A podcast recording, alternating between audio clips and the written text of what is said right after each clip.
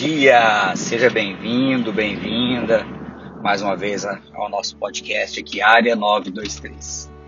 Hoje eu quero compartilhar com vocês, para a gente começar aqui, uma história que eu li em um livro a respeito das Olimpíadas Especiais do ano de 1998. As Olimpíadas Especiais é uma oportunidade que, que é dado para crianças e adolescentes participarem de uma forma, é, dentro das suas limitações, é, do processo olímpico, das competições de forma sadia, porque eles não poderiam participar de uma Olimpíada normal devido às suas limitações. E durante uma prova de corrida para crianças, as crianças saíram ali da, da linha de largada e foram correndo, todas animadas para aquela competição. De repente, uma criança com síndrome de Down, ela para, começa a olhar para trás e ela vê que um amiguinho não tinha conseguido sair, ele tinha caído na linha de, de, de largada.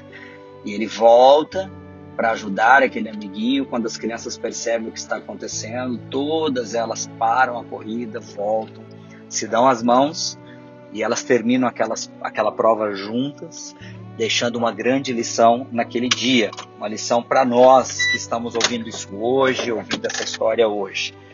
Quantas vezes na nossa vida nós estamos ali naquele processo de conquistar as nossas metas, os nossos objetivos, semelhante a uma grande prova, semelhante a um grande desafio, uma grande competição. Muitas vezes nós estamos focados de olhos apenas nos objetivos, na meta, e nós não olhamos para trás. E nesse processo, muitas vezes, de alcançar as coisas na nossa vida, nós esquecemos de, de, de lembrar que tem pessoas que não estão na mesma velocidade que nós, que tem pessoas que não estão no mesmo ritmo que nós, e muitas vezes essas pessoas ficam pelo caminho, essas pessoas caem, e elas muitas vezes estão aguardando que nós paremos com a nossa correria e voltemos para ajudá-las a caminhar. Tem um conceito que eu gosto muito, que nós utilizávamos na igreja, quando eu participava na igreja, que era o conceito do 100% nem sempre o meu 100% é o 100% das outras pessoas. E quando eu tenho que esperar algo delas, eu tenho que esperar dentro da concepção do 100% dela e não do meu. Daquilo que ela pode entregar no tempo dela, no ritmo dela. Porque no momento que eu começo a medir as pessoas pela minha capacidade, pela minha velocidade, pelo meu desempenho, eu deixo de, de perceber as suas individualidades, a individualidade de cada um, e da capacidade do tempo dela, da, da, da, do momento dela.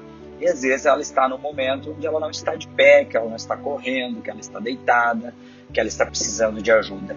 Que nós possamos analisar no dia de hoje, a partir dessa simples reflexão, quais são as pessoas que estão conosco no caminho, que talvez estejam esperando que nós voltemos até elas, peguemos na mão de cada uma delas e decidamos caminhar de repente até mais devagar, em outro ritmo, ainda em direção às nossas metas, ainda em direção aos nossos objetivos, porque não vai fazer sentido nenhum nós alcançarmos a grande meta da nossa vida, o grande objetivo da nossa vida, se nós chegarmos na linha final sozinhos.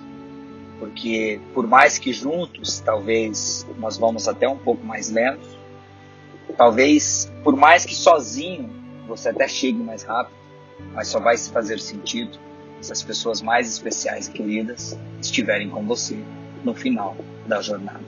Que Deus te abençoe abundantemente no dia de hoje e lembre-se sempre: ainda dá tempo de mudar.